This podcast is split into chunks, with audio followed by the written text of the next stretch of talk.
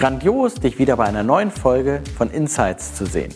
Mein Name ist Rubin Rahimi und heute ist die erste Session von mehreren zum Thema Customer Experience. Aus diesem Grund erklären wir auch den Begriff Customer Experience, woher der kommt und warum der heute so wichtig ist und kein Trendthema ist. Wenn du aber die allerwichtigste Zahl hören willst, spule ans Ende. Punkt Nummer 9 ist derjenige für alle, die nur auf Zahlen stehen. Customer Experience ist ein Begriff, der kommt aus dem Angelsächsischen. Kundenerlebnisse wurde auch hier schon früher gesagt, aber mit dem Thema CX sind wir vor knapp acht, neun Jahren wirklich in den Markt eingestiegen. Die letzten drei Jahre haben sie auch Firmen Richtung Customer Experience umgenannt. Customer Experience oder Digital Experience ähm, Platforming ist so ein Thema. Aber was bedeutet das eigentlich? Und wir möchten das ganzheitlich betrachten. Customer Experience geht nicht nur um eine digitale Erfahrung und das UX, also die User Experience oder das User Interface einer Webseite. Nein, Customer Experience ist komplett ein ganzheitlicher, holistischer Blick. Nehmen wir mal leider die wieder in Strauchen geratene Galeria Kaufhof Gruppe. Galeria, Galeria Kaufhof war eigentlich schon der Amazon der damaligen Zeit. Ganz viele Produkte an einer Stelle, One-Stop-Shop. Sie haben es nur nicht ins Digitale geschafft. Aber es liegt eigentlich nicht nur daran, dass sie es nicht ins Digitale geschafft haben, sondern die Customer Experience war einfach schlecht. Die Webseite damals war schon nicht gut, auch heute ist sie nicht wirklich weit vorne und die Services überhaupt nicht. Customer Experience fängt auch so bei kleinen Sachen an.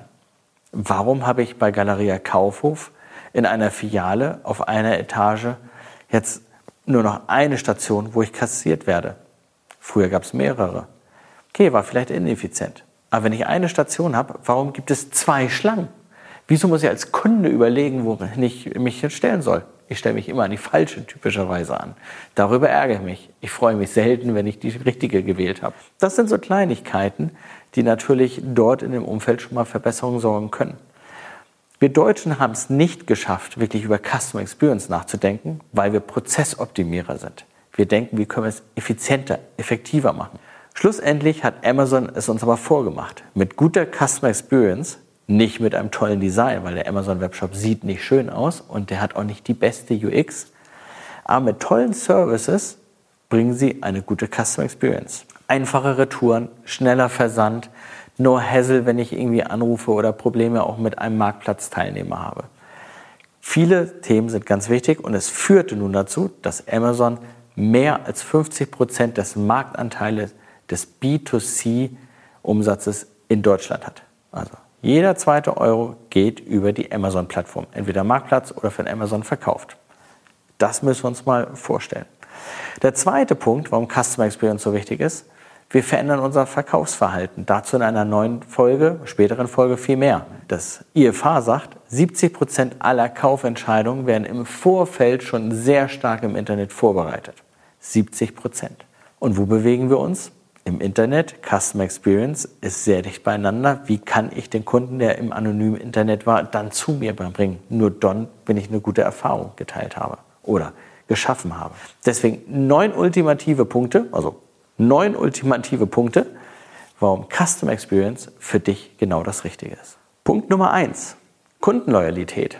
Loyale Kunden sind Wiederkäufer. Wiederkäufer musst du nicht mit Marketing teuer erkaufen. Super Hebel für dich diese Kunden, die immer wieder kommen, die Wiederkäufer, die loyalen Kunden, sind eigentlich Top Nummer zwei. Positive Mundpropaganda. Sie ergeben es weiter. Sie empfehlen dich. Du gewinnst neue Kunden, ohne dass du Marketing einsetzen musst. Punkt Nummer drei ist direkt dadurch abgeleitet, du hast einen Wettbewerbsvorteil.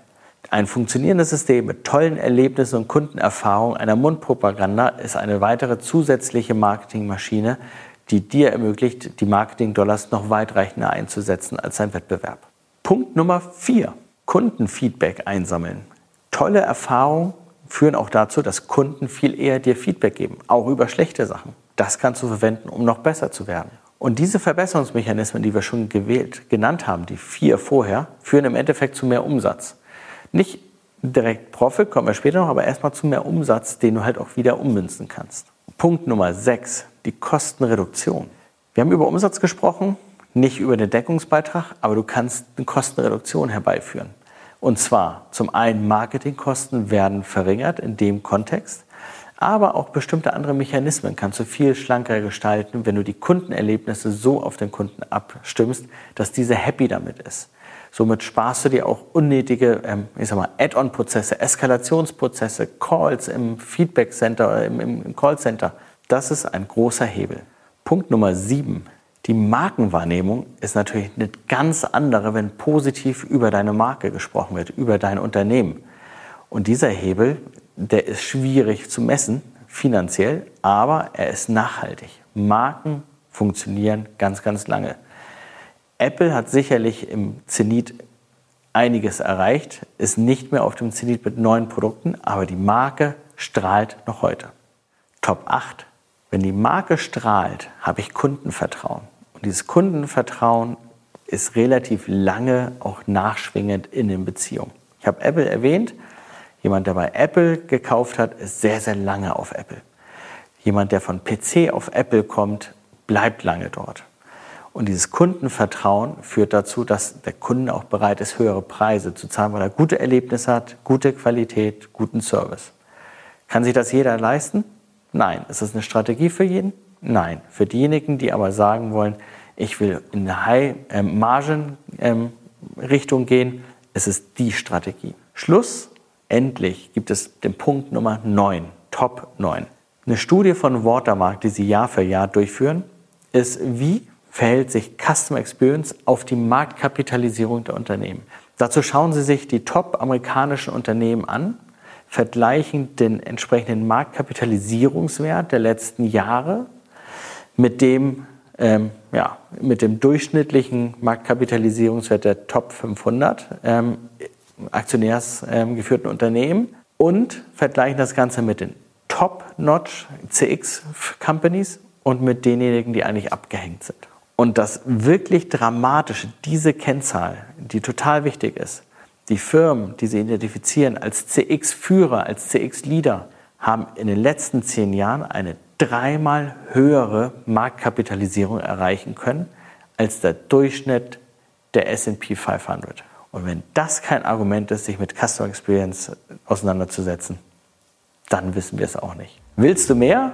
Abonniere uns, folge uns auf Twitter, Facebook, LinkedIn, YouTube, abonniere uns dort oder kontaktiere uns für noch mehr Insights.